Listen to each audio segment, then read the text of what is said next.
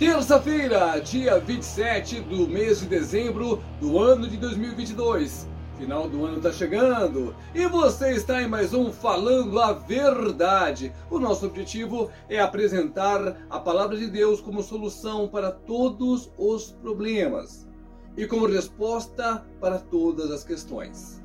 Neste final de ano, o grande alerta é para que você planeje o seu ano de 2023 na presença do Senhor, começando a partir de hoje, porque amanhã é incerto.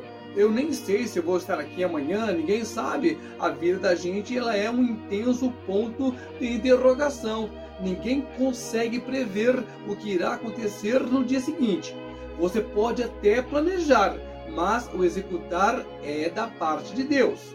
Pensando nisso, que tal você começar a tomar atitude? Que tal você começar a planejar os seus caminhos com o Senhor no dia de hoje, enquanto você está vivo, enquanto você está respirando? Porque, repetindo, o amanhã ele não é preciso. Eu nem sei se eu vou estar vivo amanhã. Vamos viver hoje como se fosse o último dia. Então, vamos viver na presença do Senhor. Há uma missão que foi dada para cada um de nós. Todos nós, seres humanos, nascemos para pregar o Evangelho.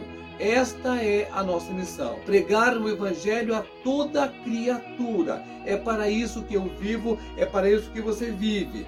As coisas do cotidiano, as coisas materiais, as coisas das quais nós temos necessidade, elas nos serão supridas automaticamente, uma vez que estejamos focados em servir ao Senhor no mundo hostil. O mundo faz guerra contra o Espírito de Deus. O mundo faz guerra contra toda a verdade bíblica. O mundo quer que todos nós passemos a eternidade queimando no fogo do inferno, que é para onde as coisas que estão apegadas ao mundo, as pessoas que estão vivendo no mundo distante de Jesus, é para lá que elas vão. Não é questão de fazer terrorismo, não, é pregar a verdade bíblica. Quem não está em Cristo está perdido. Mas ao mesmo tempo, está aqui o convite.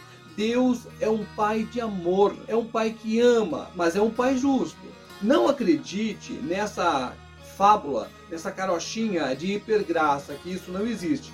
Mas creia na palavra do Senhor, que é verdade, que é poder, que é revelação. A palavra do Senhor, ela nos diz certinho como irão acontecer as coisas no grande e abençoado dia do Senhor para quem estiver em Cristo. Mas no grande e terrível dia do Senhor para quem não aceitou Jesus como Senhor e Salvador de sua vida.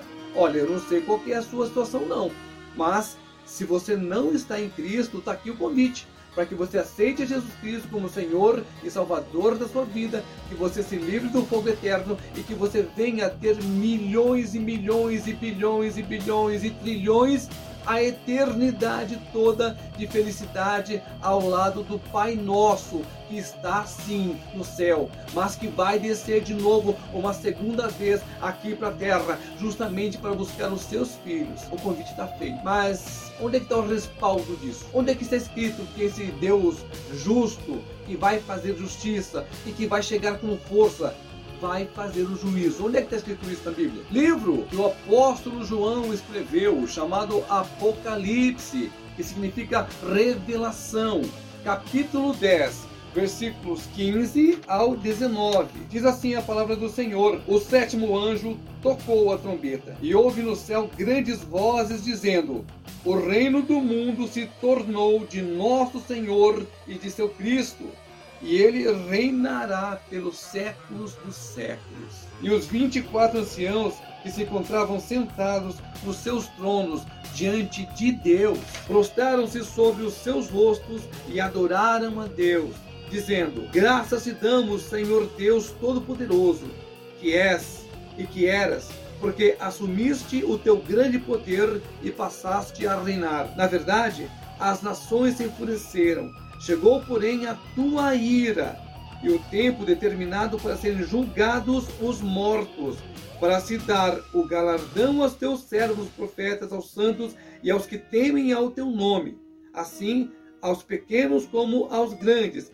e para destruíres os que destroem a terra. Abriu-se então o santuário de Deus que se acha no céu, e foi vista a arca da aliança no seu santuário, e sobrevieram relâmpagos, vozes, trovões, terremoto e grande saraivá. No versículo 18, tem um negócio muitíssimo interessante e é sobre isso que eu quero alertar a você. Diz assim: Olha, na verdade, as nações se enfureceram, chegou, porém, a tua ira e o tempo determinado para serem julgados os mortos, para se dar o galardão aos teus servos, os profetas, aos santos e aos que temem ao teu nome, assim os pequenos como os grandes, e para destruíres os que destroem a terra. É aqui que a porca torce o rabo. É aqui que o bicho pega. Porque se você não estiver em Cristo, você vai se juntar àqueles que destroem a terra e serão destruídos pela potente mão do Senhor. De que lado que você está? Entre os que temem ao Senhor e obedecem a sua palavra ou do lado dos que destroem a terra. É muito importante frisar que não é época que todo mundo pensa em festas, em confraternização, em baladas, em um monte de coisa, uma única minoria se prepara para servir ao Senhor no próximo ano que está chegando aí. O que eu quero que você faça é que entenda que não é pecado nenhum você curtir aí a sua família, você fazer as festas, desde que sejam de uma maneira comedida, mas que você se lembre que é preciso colocar Deus acima de tudo.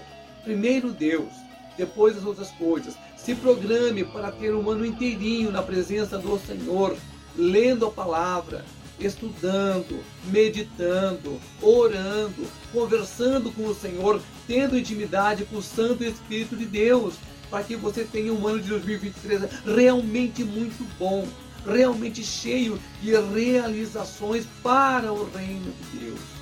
Você tem que estar focado em produzir as coisas para o reino de Deus e não para a vida secular. Quando você está focado em servir ao Senhor, as coisas do mundo secular, elas lhe serão acrescentadas. É só você trabalhar firme para Cristo, você ficar firme na palavra do Senhor, você cumprir, fazer a sua parte.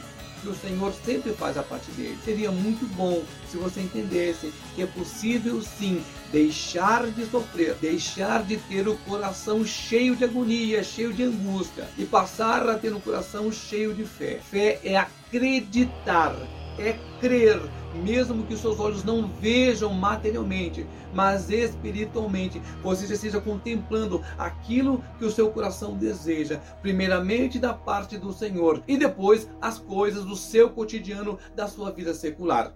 Primeiro Deus. Lembre-se, aqueles que servem ao Senhor serão poupados, receberão galardão, serão recebidos como filhos de Deus enquanto os que não viveram para Cristo serão destruídos.